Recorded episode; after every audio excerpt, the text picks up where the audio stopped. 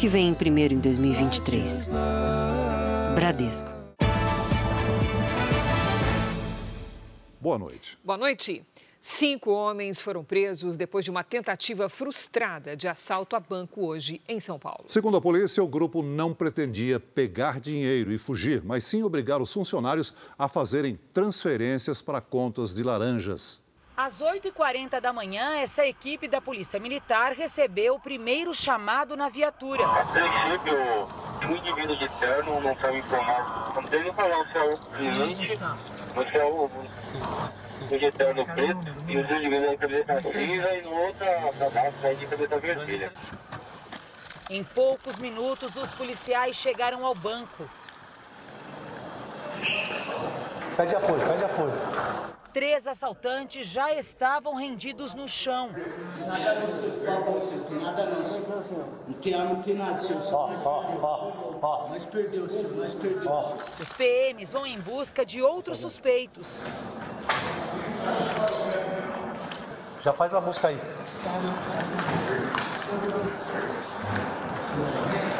Cinco homens foram presos em flagrante. Segundo a polícia, eles chegaram ao banco assim que a agência abriu. Como não pretendiam sair com dinheiro em espécie, os assaltantes foram para lá de transporte público. Eles renderam funcionários e clientes e queriam que o gerente fizesse transferências de altos valores para contas de laranjas. Eles não se encaixam no perfil do ladrão de banco comum. São todos criminosos, com passagens por, por roubos, então são é, são criminosos já com uma certa experiência no crime, mas que não tinham experiência nenhuma em roubos a bancos. A quadrilha ficou 40 minutos na agência, mas nenhum dinheiro foi desviado. De acordo com a polícia, esse tipo de ação criminosa está com os dias contados. Os sistemas bancários já se atualizaram do ano passado para cá. E essa modalidade que eles estavam buscando hoje dificilmente vai dar certo, porque é, os bancos não têm mais a liberdade que eles tinham de fazer transferência das contas. Então eles ingressaram, mas não conseguiram o resultado. Organizações criminosas travam uma verdadeira guerra pelo domínio de comunidades da Zona Sul de São Paulo. De um lado, a facção PCC tenta manter o controle sobre o comércio de drogas e o lucro com a venda de serviços aos moradores. Do outro, um grupo de justiceiros milicianos, conhecido como pés de pato, prioriza atividades ilegais como a distribuição de gás, fornecimento de água e de TV a cabo. A disputa por território acontece em quatro bairros da zona sul da capital paulista: Parque Arariba, Campo Limpo, Capão Redondo e Jardim São Luís. O confronto entre a facção criminosa e um grupo que se define como de justiceiros já deixou muitas vítimas na região. Uma das execuções aconteceu numa movimentada avenida e foi gravada por um motorista que passava pelo local. A moto chega e para no semáforo. Um carro encosta ao lado e os disparos começam. Dez tiros acertaram Manuel Paulo da Silva Júnior, que morreu na hora. Juninho, como era conhecido, seria um dos chefes dos justiceiros. A polícia conseguiu identificar e prender duas pessoas suspeitas de envolvimento no crime. Em depoimento, elas confessaram que fazem parte de uma facção. Contaram ainda que a morte foi encomendada e planejada pelo chefe do crime na região. Informações que deram início a uma nova investigação que descobriu a disputa de território entre duas organizações criminosas.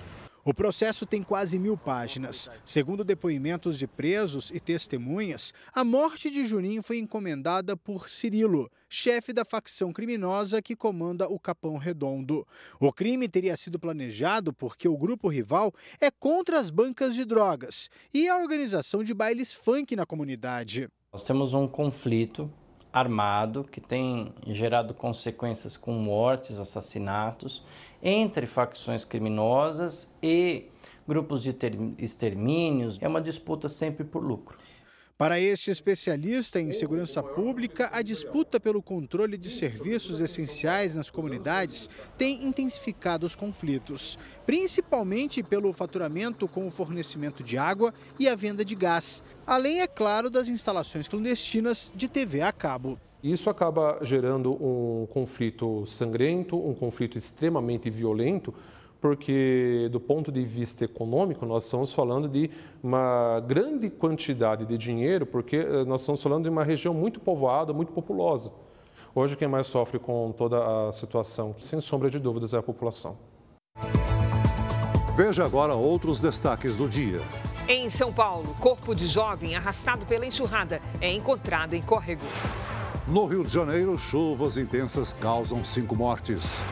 Polícia investiga a morte de criança de seis anos por envenenamento. Na série especial, como a genética explica o desempenho fora da média dos atletas. Nossos repórteres na Turquia mostram o esforço das equipes para retirar os sobreviventes dos escombros.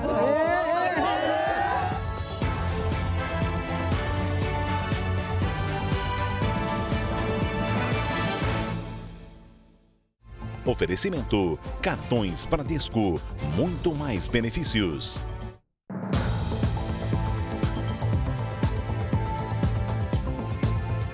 Já chega a cinco o número de mortos por causa do forte temporal que atingiu o estado do Rio de Janeiro. A polícia ainda investiga se um corpo encontrado na região metropolitana é também de uma vítima da chuva. Entre os mortos está uma criança de apenas dois anos. Com o apoio dos parentes, a mãe de Ayla Sofia, de dois anos, foi ao Instituto Médico Legal para liberar o corpo da filha. O pai da menina contou que estava fora de casa e falava ao telefone com a mulher na hora do deslizamento de terra que atingiu a construção na comunidade da Chácara do Céu, na zona norte do Rio. A gente estava conversando, aí do nada escutei um estrondo pelo telefone mesmo, estava falando no celular.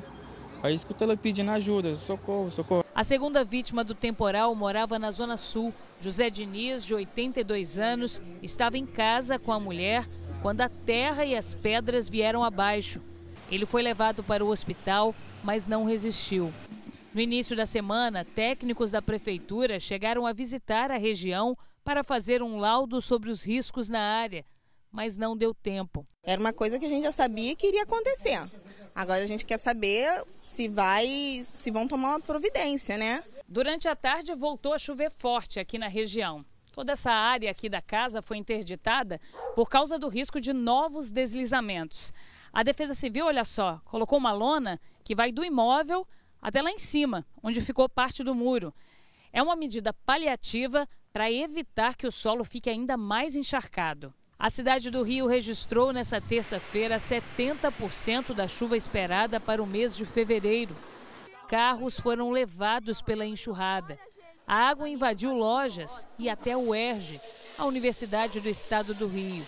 Há poucos dias do carnaval, o sambódromo também ficou alagado. Outras mortes foram registradas no estado. Haroldo Alves Júnior, de 26 anos, não resistiu ao ser atingido por um raio em Saquarema, na região dos Lagos. Gisele Barbosa, de 22 anos, morreu após o desabamento de uma casa em São Gonçalo, na região metropolitana. Perto dali, em Niterói, um corpo foi identificado pela família no IML. O homem que aparece na imagem morreu depois de cair da garupa de uma moto e ter sido arrastado pela correnteza formada pela chuva.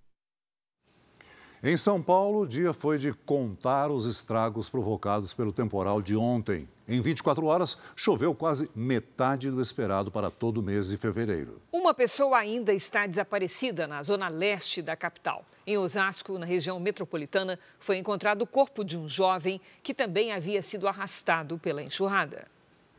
Foram os parentes do rapaz que retiraram o corpo da água. Fabrício Vieira de Souza tinha 24 anos. Estas imagens mostram o rapaz tentando atravessar a enchente ontem em Osasco. Logo em seguida, ele desaparece. Buraco! Amarrado em uma corda, um morador da região ainda tentou resgatá-lo, sem sucesso. Felizmente, eu tirei ele hoje dentro da água, morto, mas eu queria ter tirado ele com vida, entregar ele para a mãe dele com vida. O Fabrício caminhava por essa passarela com água na altura do peito. Quando errou o caminho, passou por cima desse matagal que estava submerso e caiu no córrego. O nível da água havia subido mais de 6 metros. O rapaz trabalhava à noite como auxiliar de manutenção. A tia acredita que ele tentou atravessar o alagamento para não chegar atrasado. Ele nunca gostou de chegar atrasado no serviço, aí ele estava vindo com pressa para se arrumar para ir já ir trabalhar. A tempestade causou problemas em toda a região metropolitana de São Paulo. Na capital, em 24 horas, choveu 119 milímetros, quase a metade do previsto para todo o mês de fevereiro, segundo a Defesa Civil. Na Zona Leste, uma das áreas mais atingidas, os bombeiros ainda não localizaram o homem que foi arrastado pela correnteza de um córrego. No Morumbi, na Zona Sul, moradores contabilizam os danos. A casa ficou tomada pela lama. Foi a quinta vez que o imóvel foi alagado desde agosto. A gente pretende é, arrumar e pedir o ressarcimento, pelo menos, do IPTU para a prefeitura, né? que é um valor considerável, em torno de 12 mil reais. Em Franco da Rocha, na Grande São Paulo, moradores e funcionários da prefeitura passaram o dia limpando ruas e calçadas. Muita gente teve que enfrentar a lama para conseguir chegar ao trabalho. Toda vez que chove é isso, né? Mas a gente está aí, né? Batalhando, pão de cada dia, né? Um homem de 57 anos foi atropelado por um trem na cidade de Parnamirim, no Rio Grande do Norte. Ele tentava atravessar os trilhos quando foi atingido. Segundo os parentes, o homem tem problemas de audição e não teria ouvido o aviso sonoro. Ele foi levado ao hospital com lesões nas pernas, mas está fora de perigo. Já passa de 12 mil o número de mortos nos terremotos que atingiram a Turquia e a Síria na última segunda-feira. Nós vamos agora ao vivo à Turquia, onde estão os nossos enviados especiais Denise Odorici, Tamara Schipper e Ricardo Volokita. Olá, Denise, bom dia para você, já que aí já é madrugada. O governo local tem sido muito criticado pela demora. O que, é que está ocorrendo? Olá, boa noite, Cris. Boa noite, Celso. Exatamente agora, duas da manhã, aqui na Turquia. O governo tem sido criticado, sim, e justamente para evitar mais críticas, eh, restringiu o acesso a redes sociais. A reclamação é sobre a demora na resposta a esse desastre que atinge o país. Hoje, o presidente turco, inclusive, reconheceu que houve sim falhas no primeiro momento, mas disse que agora as operações já acontecem como deveriam. Recep Erdogan visitou pessoas que estão abrigadas em tendas nas áreas mais destruídas, onde houve o epicentro do terremoto.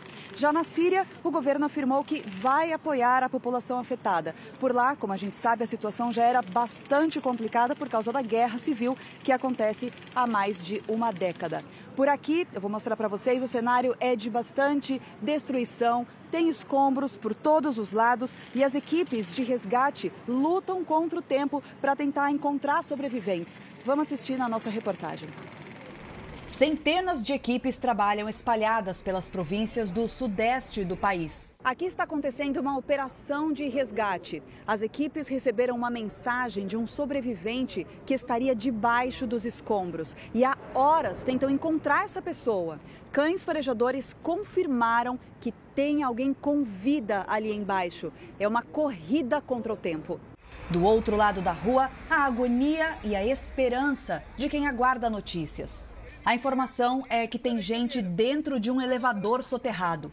Qualquer ruído que indique vida debaixo dos escombros pode ajudar. Por isso, todos fazem silêncio. Mas esse socorrista conta que está trabalhando há 10 horas e ainda não encontrou nenhum sobrevivente.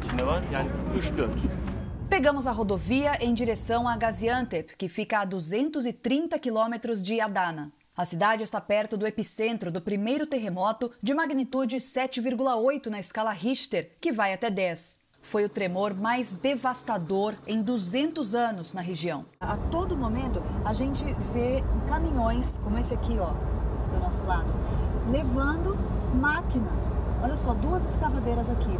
Conforme nos aproximamos, o caminho fica mais difícil. A estrada tem rachaduras e muito trânsito por causa dos bloqueios. Às margens da rodovia, vemos casas destruídas, como a deste homem. Mother, father. İki kişi, baba, anne. Ele conta que a família estava dormindo quando tudo começou a tremer e agora todos estão na casa de vizinhos. A ajuda humanitária, os socorristas e os voluntários têm passagem livre, mesmo nas áreas que ainda estão sob risco, diferentemente dos civis. A gente chegou num ponto da estrada que não tem como seguir caminho aqui na província de Gaziantep. Naquela direção está a fronteira da Turquia com a Síria. E desse lado, a rodovia está bloqueada porque um viaduto desmoronou. As máquinas estão trabalhando até agora. Nós estamos a pouco mais de 50 quilômetros do epicentro do primeiro terremoto. Na Síria, estradas também ficaram intransitáveis e os trabalhos de resgate não param. Socorristas usam escavadeiras, pás e as próprias mãos para encontrar sobreviventes sob os escombros, como essa garotinha. E cada vida que é salva leva aos bombeiros, aos voluntários e às famílias mais esperança.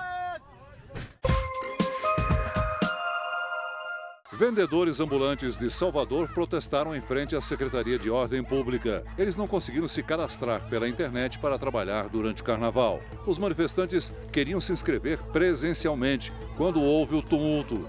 Um grupo chegou a pôr fogo em objetos. Uma nuvem em formato de cogumelo impressionou um caminhoneiro que registrou a imagem. O vídeo chegou até o Centro de Informações Meteorológicas de Goiás os especialistas concluíram que a aparência curiosa era apenas a formação de uma tempestade.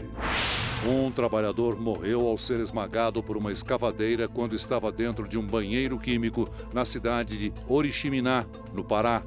Ele participava das obras de terraplanagem de um reservatório. A polícia e a empresa responsável pela obra apuram as circunstâncias do acidente. Hoje faz um mês que o Brasil viu as cenas de violência e destruição do patrimônio público em Brasília.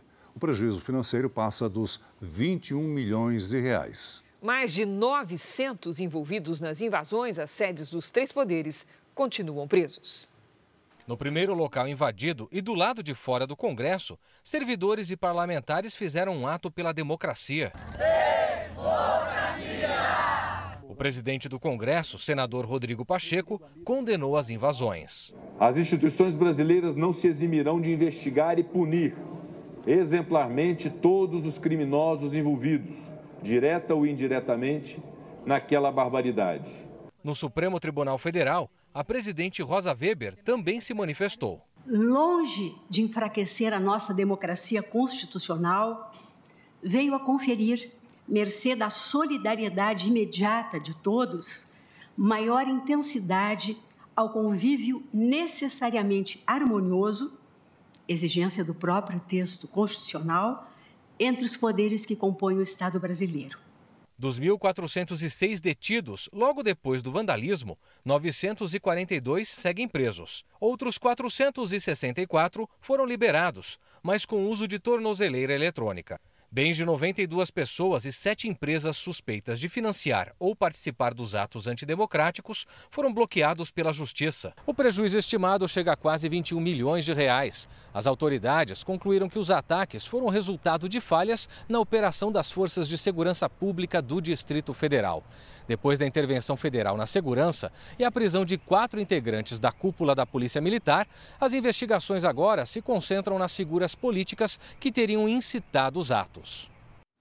Profissionais que atuam em unidades públicas de saúde em Feira de Santana, na Bahia, denunciam uma série de irregularidades nos postos. Eles são contratados por uma empresa terceirizada responsável pela administração das unidades e alegam problemas trabalhistas de prestação de serviços e de gestão. Mariana e Paulo mal chegaram na unidade de pronto atendimento e já estão indo embora. Eles estão com restrição de atendimento. Eu perguntei por quê. Ela disse que estão com a casa lotada. O problema é que Mariana já tem dias tentando atendimento. Estou com suspeita de dengue, com todos os sintomas, né? E, é, há quatro dias já, querendo atendimento e sem conseguir. O tio de Marcos, um senhor de 73 anos, está internado há 12 dias com anemia profunda, mas não foi atendido por um médico especialista e nem conseguiu transferência. É muito difícil a gente estar tá aqui 12 dias preso, que a gente trabalha, queimando dia de trabalho, para ficar aqui uma noite, outro sai um sai de manhã, outro entra de noite e dia vai, dia vem, não tem resposta. Os dois casos aconteceram em um posto de saúde de Feira de Santana, a segunda maior cidade da Bahia, que fica a aproximadamente uma hora e meia de Salvador. Essa é uma das unidades administradas pelo Instituto Marie Pierre de Saúde, o IMAPS. A empresa é responsável pelas UPAs, policlínicas, unidades básicas de saúde e unidades de saúde da família de Feira de Santana. O IMAPS também contrata técnicos de enfermagem, nutricionistas, auxiliares e outros funcionários da saúde na cidade. Esta funcionária, que não mostra o rosto por medo de retaliação, afirma que estão com pagamentos atrasados. O que foi dito para a gente que a gente vai receber? A esperança de que venha realmente esse dinheiro porque já tem muito tempo sem receber. Em dezembro, os terceirizados chegaram a parar as atividades por causa dos atrasos. O primeiro contrato da empresa com a prefeitura foi feito de forma emergencial em 20 de agosto de 2020 e foi prorrogado por mais 12 meses em 28 de setembro do ano passado. Outras unidades apresentam problemas como falta de água e de luz. Inclusive, uma destas unidades foi fechada há dois meses por causa deste problema. O Ministério Público Federal já recebeu as denúncias que foram encaminhadas a partir do trabalho da CPI da Saúde na Câmara de Vereadores da cidade. Com base no que foi apurado pelos parlamentares, os promotores vão decidir se devem abrir um inquérito e depois indiciar os responsáveis pela empresa. Muitas vezes os contratos eram aditivados em valores exorbitantes, sem passar por nova licitação. Isso a gente chamou a atenção. Depois, né, migração de número exorbitante de, de pessoas para uma empresa sem nenhum tipo de seleção. E, por fim, a gente viu desvio das, da verba pública. Não pode ter desvio de verba pública e a empresa era conivente com isso. A Procuradoria do município afirmou que o IMAPS foi notificado em outubro do ano passado e que já aconteceu uma audiência com o Ministério Público do Trabalho. A gente notificou para que possa abrir um processo administrativo se eles não vierem a cumprir o que é solicitado pela Secretaria de Saúde nesse momento. Se vier a descumprir, aí sim a gente vai avaliar uma rescisão contratual, a gente vai avaliar uma contratação de uma nova empresa, se for o caso. A Secretaria de Saúde do município e a Prefeitura de Feira de Santana não se pronunciaram sobre o assunto. Enquanto isso, a população segue desassistida e os funcionários ficam sem saber o que fazer para pagar as contas. Tem gente realmente passando fome, não tem o que comer, não tem como comprar. Está muito difícil. O Congresso aprovou hoje a indicação do deputado Jonathan de Jesus, do Republicanos, de Roraima, para ministro do Tribunal de Contas da União. Nós vamos a Brasília ao vivo com o repórter Tiago Nolasco. Boa noite, Tiago. Oi, Celso. Boa noite para você, para a Cris e para todos. Só faltava a aprovação do Senado para que a indicação de Jonathan de Jesus fosse confirmada. Isso aconteceu agora no início da noite. O deputado vai assumir a vaga que foi aberta com a aposentadoria no Tribunal de Contas da União da ministra Ana Arraes. O Tribunal de Contas da União é um órgão auxiliar do Poder Legislativo e atua na fiscalização do Poder Executivo. Jonathan de Jesus tem 39 anos. Como o cargo de ministro do TCU é vitalício com aposentadoria compulsória, ele poderá ficar na função até os 75 anos, ou seja, por mais 36 anos. A vaga de deputado federal será ocupada por Gabriel Mota, que hoje atua como vereador em Boa Vista.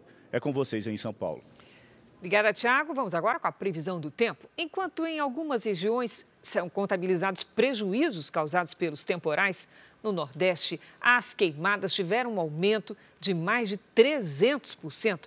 Vamos conversar com a Lidiane Sayuri. Elide, boa noite.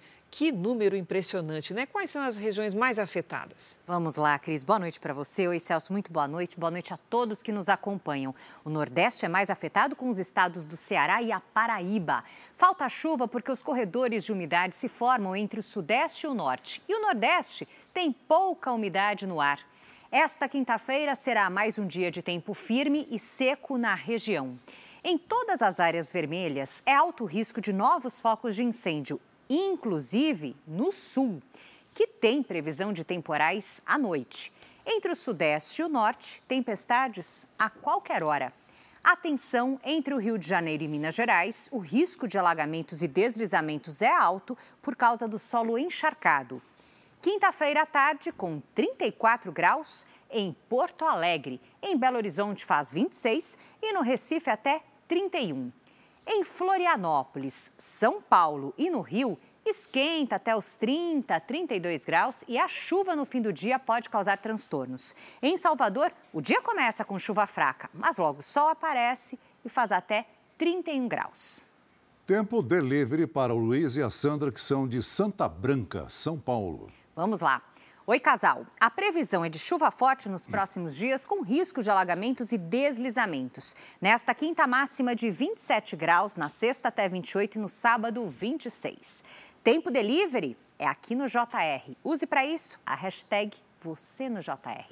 Cris Celso. Obrigada, Lidy. Até amanhã, Lidy. Veja a seguir os preparativos para o jogo entre Santos e São Bento pelo Campeonato Paulista. Armas guardadas na Rocinha estão sendo alugadas para outros traficantes para combater milicianos. Polícia investiga a morte de criança de 6 anos que pode ter sofrido maus tratos e envenenamento.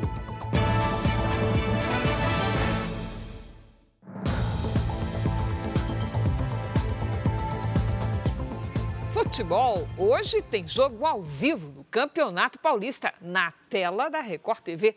Hora de conversar com a Milena Ciribelli. E aí, Milena, boa noite. Conta tudo pra gente.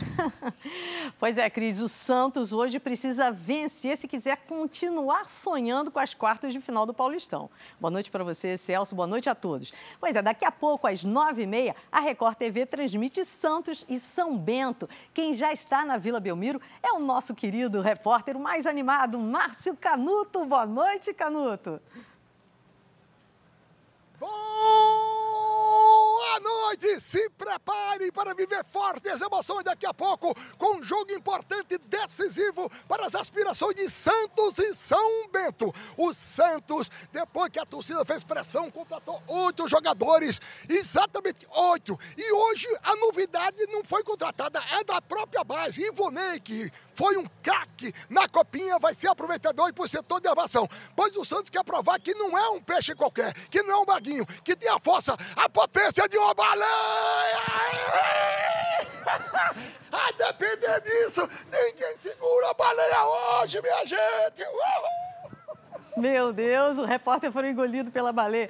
Daqui a pouco a gente se encontra na, na, transmissão, Canuto. Bom, nesse momento, Red Bull Bragantino e São Paulo estão em campo. O placar, por enquanto, é 0 a 0 Eu fico por aqui, gente, mas daqui a pouco tem mais futebol aqui na Record. Santos e São Bento ao vivo. E você acompanha todos os detalhes do Paulistão 2023 no r7.com. Cris, Celso. Valeu, Milena. Até lá, Milena. Até. Veja a seguir: flagrante de imprudência em rodovia no Paraná. Uma pessoa anda de patins no meio da pista.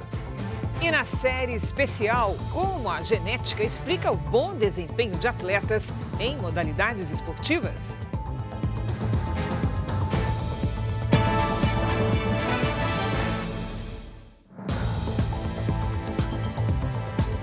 O conselho político que existia nos governos anteriores de Lula foi reativado hoje. Políticos aliados e o presidente discutem pautas de interesse do governo. Mas o que concentrou as atenções nesta quarta-feira foram os ataques de Lula ao Banco Central. O presidente não aceita que a instituição responsável pela política monetária seja independente.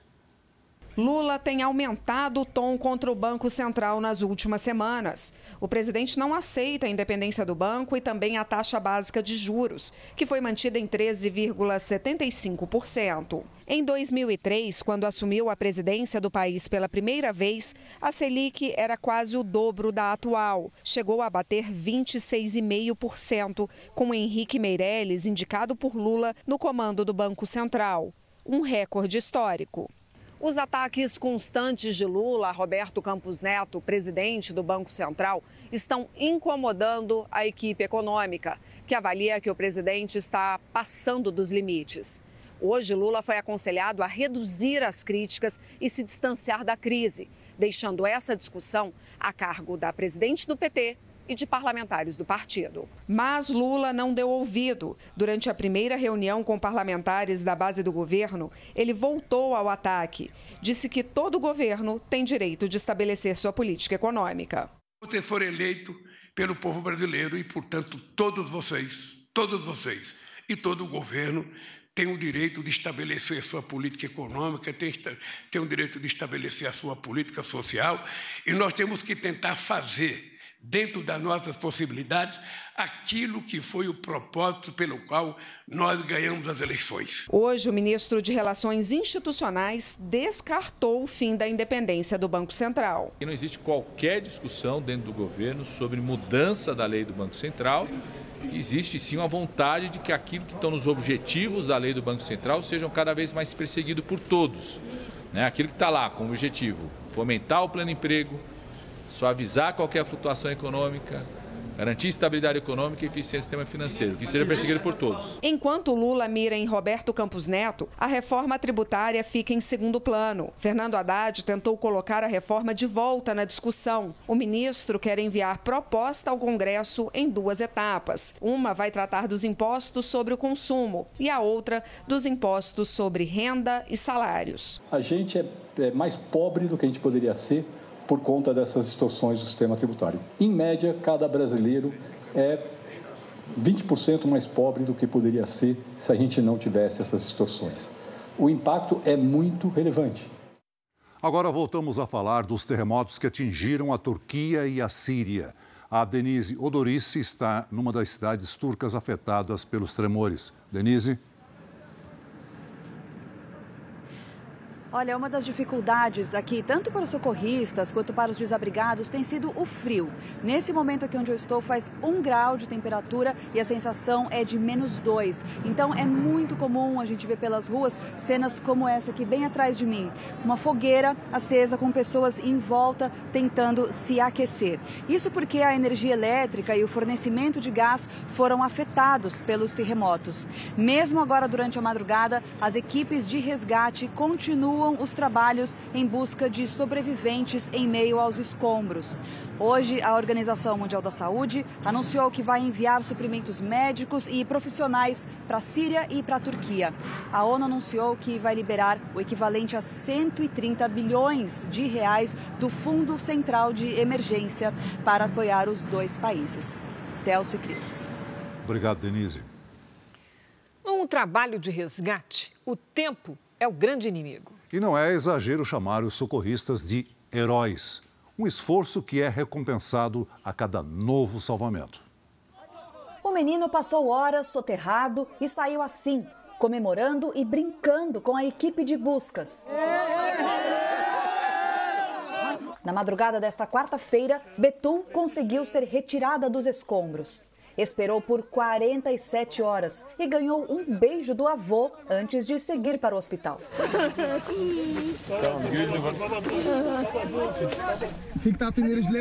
Me dá sua mão, diz o socorrista. Agora é a vez de Hamed sair de uma montanha de concreto. Em outro salvamento, este homem trazia um recém-nascido.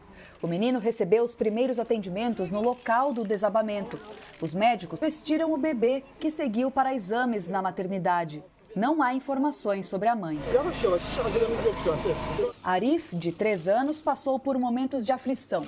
Foi preciso quebrar parte da estrutura para retirar o garoto. Ele seguiu para o hospital onde o pai, resgatado minutos antes, esperava por ele.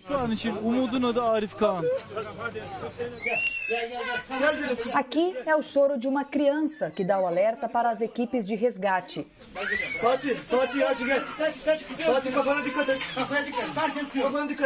Neste outro prédio, o abraço dos companheiros revela o salvamento de mais uma criança.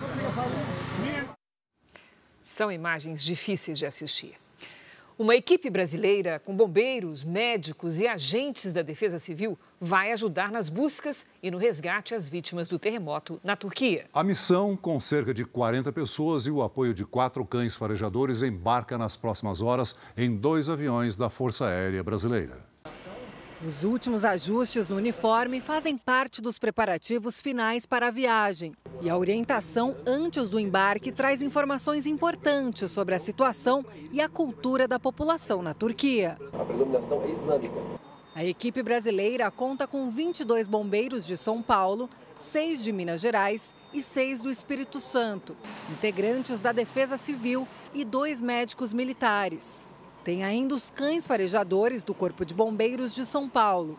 um labrador e três pastores belgas, que vão ajudar a localizar as vítimas sob os escombros. Para a missão internacional, o Cabo Colombo leva na bagagem a experiência do Grupo de Ações do Corpo de Bombeiros em São Paulo, especializado em ocorrências graves. Uma situação como essa é muito complexa, né? são muitas pessoas necessitando de ajuda, né? de ajuda humanitária, de ajuda de resgate propriamente no meio dos escombros. Médica da Polícia Militar há 22 anos, a capitã Fabiana já atuou em áreas de desastres. Cada situação é uma nova experiência, né? essa acho que é mais diferente ainda para a gente por conta do tempo, né? da temperatura. São coisas diferentes que a gente não sabe exatamente o que vai encontrar. As capitãs Fabiana e Daniela são as únicas mulheres da missão brasileira. Quando a gente olha uma cena dessa, a gente sabe que a gente consegue fazer alguma coisa. Então a vontade é de querer estar lá e ajudar. A equipe vai levar cerca de 5 toneladas de materiais para as buscas. São ferramentas e equipamentos específicos para resgates em estruturas que desabaram. Também serão levados suprimentos, como alimentos desidratados de fácil consumo, remédios e água, o suficiente para o grupo se manter por pelo menos 15 dias. Além da equipe oficial, três voluntários de Minas Gerais embarcam hoje para a região do desastre. Eles fazem parte de uma associação que atua em áreas de risco ou que foram atingidas por catástrofes. Entre os voluntários está o bombeiro reservista Léo Fará, que participou das buscas em Brumadinho e em Petrópolis. E aqui próximo também tem outra casa que veio lá de cima. A missão brasileira na Turquia se soma a pelo menos 75 países que enviaram profissionais e ajuda humanitária para as vítimas do terremoto. E nem todas as regiões lá da Turquia receberam é, a assistência devida.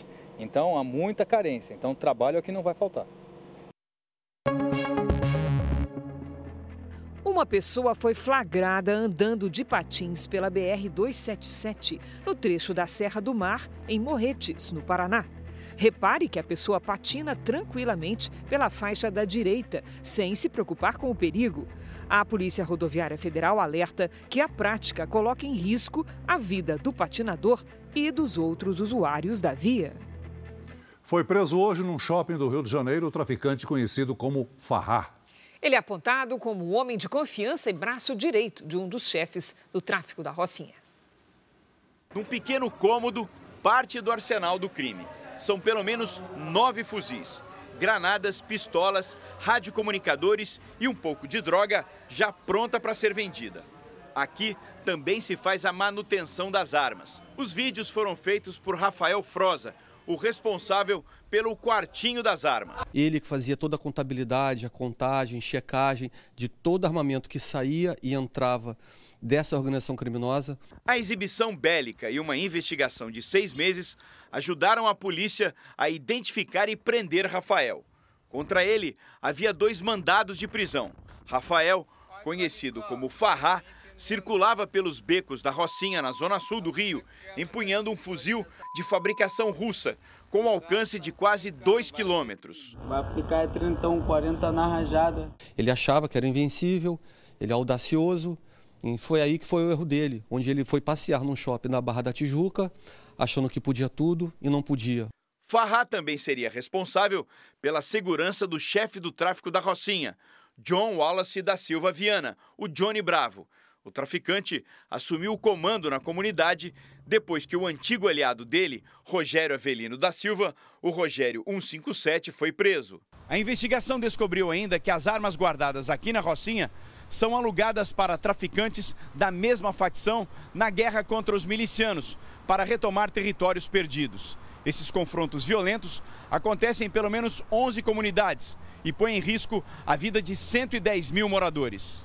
Os tiroteios são constantes, principalmente na região da Grande Jacarepaguá, na zona oeste da cidade.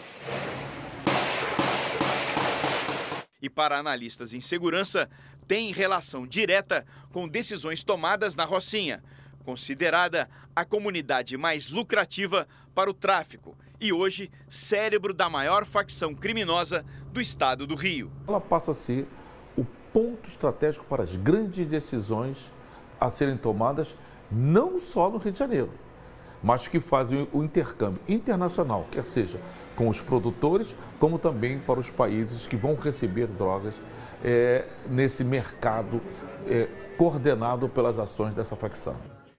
Agora a nossa série especial. Além de conhecer doenças, o estudo da genética já é usado para melhorar o desempenho de atletas e reduzir lesões. Em São Paulo, pesquisadores concluíram que o DNA pode carregar características ligadas a atividades de força ou de resistência e ajudar até na descoberta de superatletas.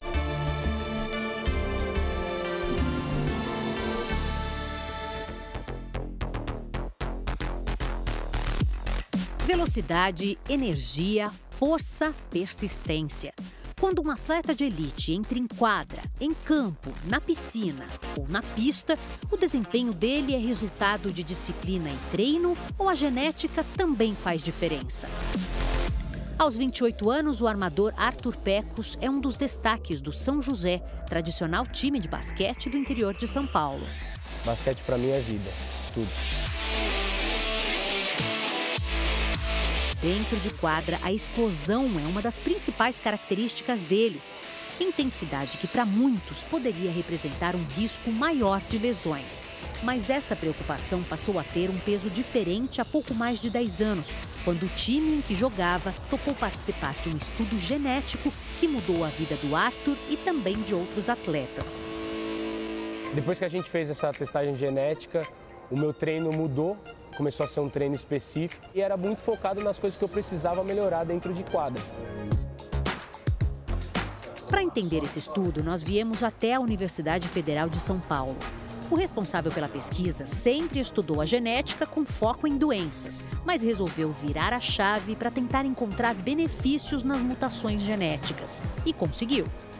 A gente concluiu que algumas é, variantes genéticas é, de alguma forma melhoram a, a performance ou, ou, a capacidade do atleta de, de chegar ter melhor rendimento na, na, em determinada modalidade esportiva. No DNA humano existem 25 mil genes que determinam as características da pessoa, como por exemplo a cor dos cabelos e a dos olhos. Entre todos eles, um está relacionado ao desempenho esportivo, o ACTN3. Esse gene é responsável por induzir o corpo a produzir fibras musculares mais rápidas, ideais para esportes que exigem velocidade e potência, como a corrida, por exemplo. Mas há casos em que esse gene sofre uma mutação. Essas pessoas acabam desenvolvendo fibras musculares mais lentas, que são as ideais para esportes que exigem esforço prolongado, como triatlon e provas longas de natação. Por meio de amostras de saliva, o estudo traçou os perfis genéticos de diversos atletas de elite, como a jogadora de basquete Hortência e o tenista Gustavo Kirten, o Guga. Os pesquisadores descobriram que, a partir da análise do material genético do atleta, é possível saber em quais esportes ele pode ter um desempenho melhor se nas modalidades que pedem força ou nas que requerem maior resistência. Se um corredor de elite, por exemplo, possui genes com predisposição a atividades de força, então a chance de sucesso vai ser maior nas provas de curta distância, como a dos 100 metros rasos, e não nas maratonas, que exigem uma grande capacidade de resistência. Para a zagueira Isadora, o estudo foi fundamental. Em 2018, quando ainda estava na seleção feminina sub-20 de futebol, ela e outras jogadoras tiveram os perfis genéticos traçados. E às vezes eu ia para o campo e me, e me, sentia muito mal, é, às vezes não conseguia correr direito. E depois que fizeram isso, entenderam que tinha que diminuir um pouquinho mais, tinha que aumentar as repetições. E aí isso foi, foi dando, dando sinais positivos. Ela tinha um pouquinho mais de resistência e muito menos força e potência do que as outras e principalmente para a posição dela, né? A descoberta do perfil genético também fez a diferença na carreira do Arthur, conta o antigo preparador físico dele. A gente começou a fazer uma adequação do treinamento, baseado tanto nas características que ele estava naquele momento com 17, 18 anos, ao perfil genético que a gente começou a observar. Eu não vou ficar insistindo em fazer atividades de alta resistência para quem não tem capacidade de fazer. E de força, a mesma coisa. Na família do Arthur, ninguém duvida da influência da genética na aptidão para o esporte. Além dele e da irmã Luana, os pais também foram jogadores profissionais na juventude. Jogava bem rápido, bem intensamente. Eu acho que ele é, é bem intenso, igual eu era. Eu acho que a finalização, o arremesso é bem parecido hoje do que eu era na época que eu jogava. Mas será que uma genética privilegiada é suficiente para determinar quem pode ser um superatleta? A genética é um fator importante, mas não é determinante. Não adianta eu ter uma predisposição para força e eu, isso não significa que eu vou ser um corredor e eu gosto de correr. Não significa que eu vou ser um, um, grande corredor. Eu vou ter que ter vontade de chegar. Eu vou ter que ter uma alimentação correta. Então existem vários fatores que vão ser muito importantes para eu chegar a ser um, um medalhista olímpico. Para o pesquisador, conhecer o perfil genético no esporte traz benefícios para qualquer pessoa, até mesmo para quem ainda está longe de decidir o que quer ser quando crescer. Tenta respeitar o que a criança gosta de fazer, né? não impor à criança alguma coisa, mas ela gosta de, de nadar, então vamos tentar orientá-la na natação. Se eu consigo orientar essa criança no início e ela tem sucesso, ela se dá bem na, na, na atividade que ela escolheu, isso é muito importante para a saúde.